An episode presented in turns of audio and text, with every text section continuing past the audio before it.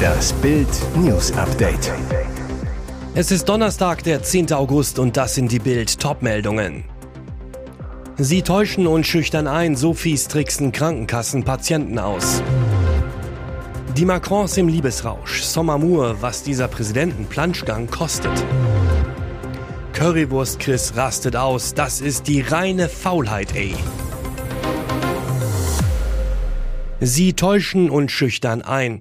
So fies tricksen Krankenkassen Patienten aus. Krankenkassen haben offenbar in großem Stil versucht, ihre Versicherten bei Widersprüchen auszutricksen.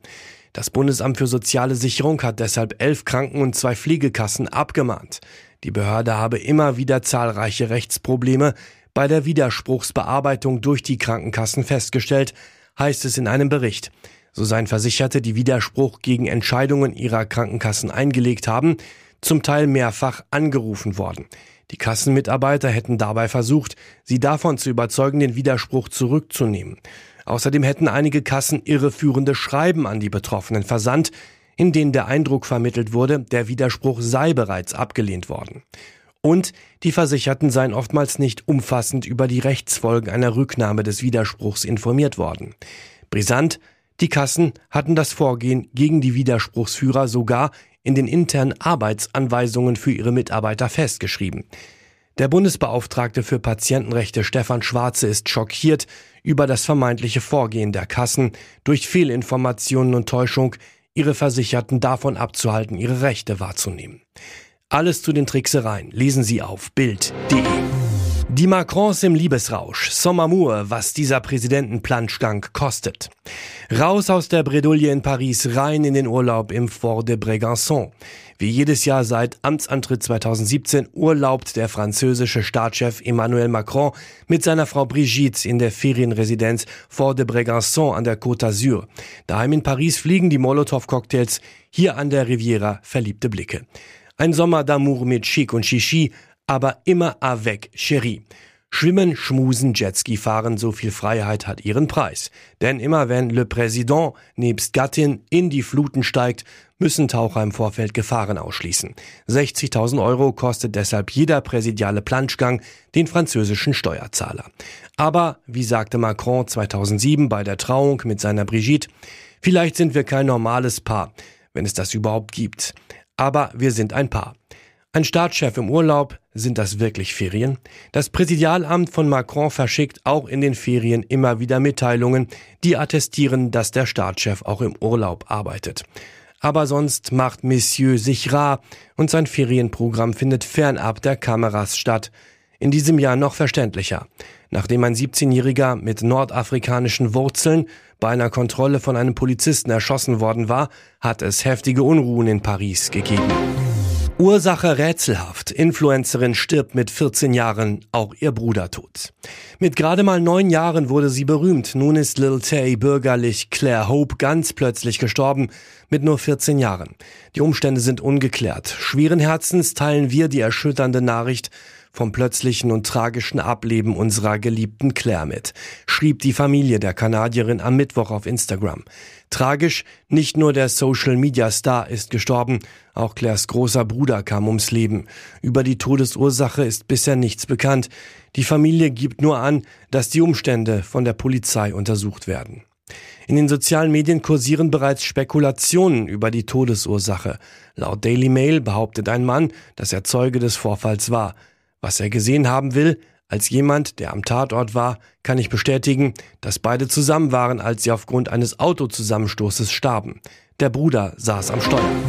Currywurst Chris rastet aus. Das ist die reine Faulheit, ey. Faul, faul, faul. Das ist die reinste Faulheit. Ich komme einfach nicht drüber. Currywurstmann Chris Töpperwien ist mal wieder am Kochen. Nicht in der Küche, sondern am Steuer seines Autos. Anlass der Post von Influencerin und Spielerfrau Ina Aogo, indem sie ihre Follower nach Tipps für iPad-Apps für ihren bald dreijährigen Sohn Princeton fragt. Das geht nach Töpperwien mal so gar nicht, doch der Wutanfall des Currywurst-Experten lässt die 34-jährige Spielerfrau offenbar kalt. In einer neuen Insta-Story zeigt sie, welche Apps sie auf dem neuen iPad bereits installiert hat. Töpperwien hätte dazu bestimmt seine ganz eigene Meinung. Das Video dazu gibt's auf Bild.de. Und jetzt weitere wichtige Meldungen des Tages vom Bild Newsdesk. Es ähnelt einer Messi-Wohnung, das Chaosbüro eines Bürgermeisters. Da bekommt das Wort Aktenberge eine ganz neue Bedeutung. Im Internet kursieren derzeit Fotos aus einem Büro. Aus welchem Jahr sie stammen, ist nicht klar, aber Fakt ist, in diesem Büro herrschte das blanke Chaos. Ordner, Papiere und Briefe stapelten sich auf dem Schreibtisch, dazwischen zerknüllte Karten. Selbst auf dem Boden sind die Akten überall verbreitet. Was einer Messi-Wohnung gleicht, war das einstige Büro des Bürgermeisters von Bergertal. 26 Jahre war Friedel Lenze dort Gemeindeoberhaupt. Inzwischen ist er Vizelandrat im Werra-Meißner-Kreis. Im Ort lästern sie. Wegen des chaotischen Zustands in seinem Büro empfing er nie Besuch in seinen Räumen, sondern wich auf Konferenz- und Beratungsräume aus. Die Aktenberger hatte nun seinem Nachfolger, CDU-Mann Dr. Lutz Bergner, zum Wegschaffen hinterlassen. Bergner, der sein Amt offiziell im September antritt, muss nun das Chaos ordnen. Eine der ersten Amtshandlungen. Seit 2008 hat die Gemeinde keine Jahresabschlüsse gemacht. Die muss er jetzt nachreichen. Der Jahresabschluss für 2008 soll in Kürze fertig werden. Lenze wird nach Bildinformation mit Samthandschuhen angefasst da die Ausfertigung der Abschlüsse ohne sein Zutun nicht geht. Es fehlen offenbar wichtige Unterlagen, die einfach nicht zu finden sind.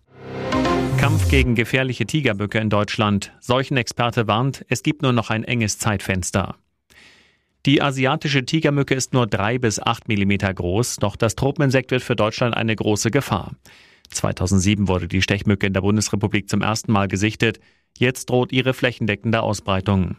Für die Elimination der bekannten Tigermückenpopulation gibt es in Berlin nur noch ein enges Zeitfenster, sagt der Berliner Chefepidemiologe Daniel Sagebiel vom Landesamt für Gesundheit und Soziales dem Tagesspiegel. Schon in den nächsten Jahren könnte sie sich so verbreitet haben, dass gefährliche Infektionen mit tropischen Krankheiten drohen. Denn die Tigermücke überträgt Viren, die Tropenkrankheiten wie Dengue, West-Nil oder Zika-Fieber auslösen können. Schon im Februar habe der Wissenschaftler gewarnt, passiert sei aber nichts. Es gehe auch nicht nur um die Tigermücke, Thema sei auch der Umgang mit dem West-Nil-Virus in heimischen Stechmücken in Berlin. Das Amt, hier ist bereits eine Überwinterung des Virus in der heimischen Mückenpopulation nachgewiesen. Superknast in Mitteldeutschland. JVA bekommt Schokomaschine für 300.000 Euro. Ist es Hunderttausende wert, verurteilten Straftätern mit Schokolade die Knastzeit zu versüßen? Seit Monaten läuft der Innenausbau am neuen Großgefängnis in Zwickau-Marienthal. Die Kosten verdoppelten sich bereits von 150 auf 303 Millionen Euro. Jetzt wunderten sich Handwerker, was da Wertvolles angeliefert wurde. Maschinen für eine Schokoladenmanufaktur, Wert 300.000 Euro. Die Ausstattung wurde bereits 2016 verbindlich geplant, bestätigt der Sprecher des sächsischen Justizministeriums. Doch wozu benötigt die Zwei-Länder-Vollzugsanstalt von Sachsen und Thüringen eine Schokoladenmanufaktur? Erklärung des Ministeriums, Ergotherapie soll den Gefangenen grundlegende Arbeitsfähigkeiten wie Konzentration, Arbeitsplanung, Teamfähigkeit, Ausdauer und Sorgfalt vermitteln und maßgeblich zum Erfolg der Resozialisierung beitragen können. Die Lebensmittelverarbeitung sei eine Alternative zum Holzbau. Sachsens berühmtester Schokolatier Karl-Heinz Hartmann hat da große Zweifel. Das hört sich naiv an, sagt er. Schokolade und mit Schokoladen überzogene Gebäcke sind eine Kunst, die viel Erfahrung einfordert. Ohne einen erfahrenen Schokolatiermeister werden die teuren Maschinen nutzlos herumstehen. Sechs Tote, Notstand ausgerufen, Feuer zerstören den Traum von Hawaii. Menschen springen in Todesangst ins Meer, Urlaubsziele werden evakuiert, Notrufe führen ins Leere. Der Traum von Hawaii wird zur Feuerhölle. Mindestens sechs Menschen sind bei schweren Busch- und Waldbränden auf den Inseln Maui und Big Island ums Leben gekommen. Winde des Hurrikans Dora fachten die Feuer wieder an. Das wahre Ausmaß der Schäden ist noch ungewiss. Von Reisen nach Hawaii wird aber abgeraten. Einer von drei Bränden zerstörte den Großteil der historischen Walfänger und Plantagenstadt Lahaina. Sie gilt als das wirtschaftliche Herz von Maui. Menschen sprangen hier in den Pazifik, um sich aus den Flammen zu retten. Dutzende Gebäude wurden zerstört, mehrere hundert Familien verloren ihre Häuser. Die geschäftsführende Gouverneurin von Hawaii rief den Notstand aus und aktivierte die Nationalgarde. Wie Mauis Bürgermeister mitteilte, wurden auf seiner Insel 13 Evakuierungen vorgenommen. Dort wurde die bei Touristen beliebte Westküste getroffen. Die US-Küstenwache teilte bei Twitter mit, zwölf Menschen aus dem Wasser gerettet zu haben. Sie waren ins Meer gesprungen, um den Flammen zu entkommen. Wird Mukoko der große Verlierer? Welcher BVB-Transfer jetzt immer heißer wird? Dieser Paris-Star könnte schon bald für den BVB stürmen. Borussia jagt Hugo Ekitike. Und die Chancen, dass das Angriffsjuwel tatsächlich in den Pott wechselt, steigen, was aber nicht für alle Dortmunder von Vorteil wäre. Nach Bildinformationen versucht Sportdirektor Sebastian Kehl den Franzosen davon zu überzeugen, dass ein Wechsel zum deutschen Vizemeister der richtige Karriereschritt ist. Gelingt dem BVB nach Bayerns Marcel Sabitzer der nächste Transfercoup, würde das für Nationalspieler Yusufa Mokoko jedoch einen sportlichen Rückschritt bedeuten.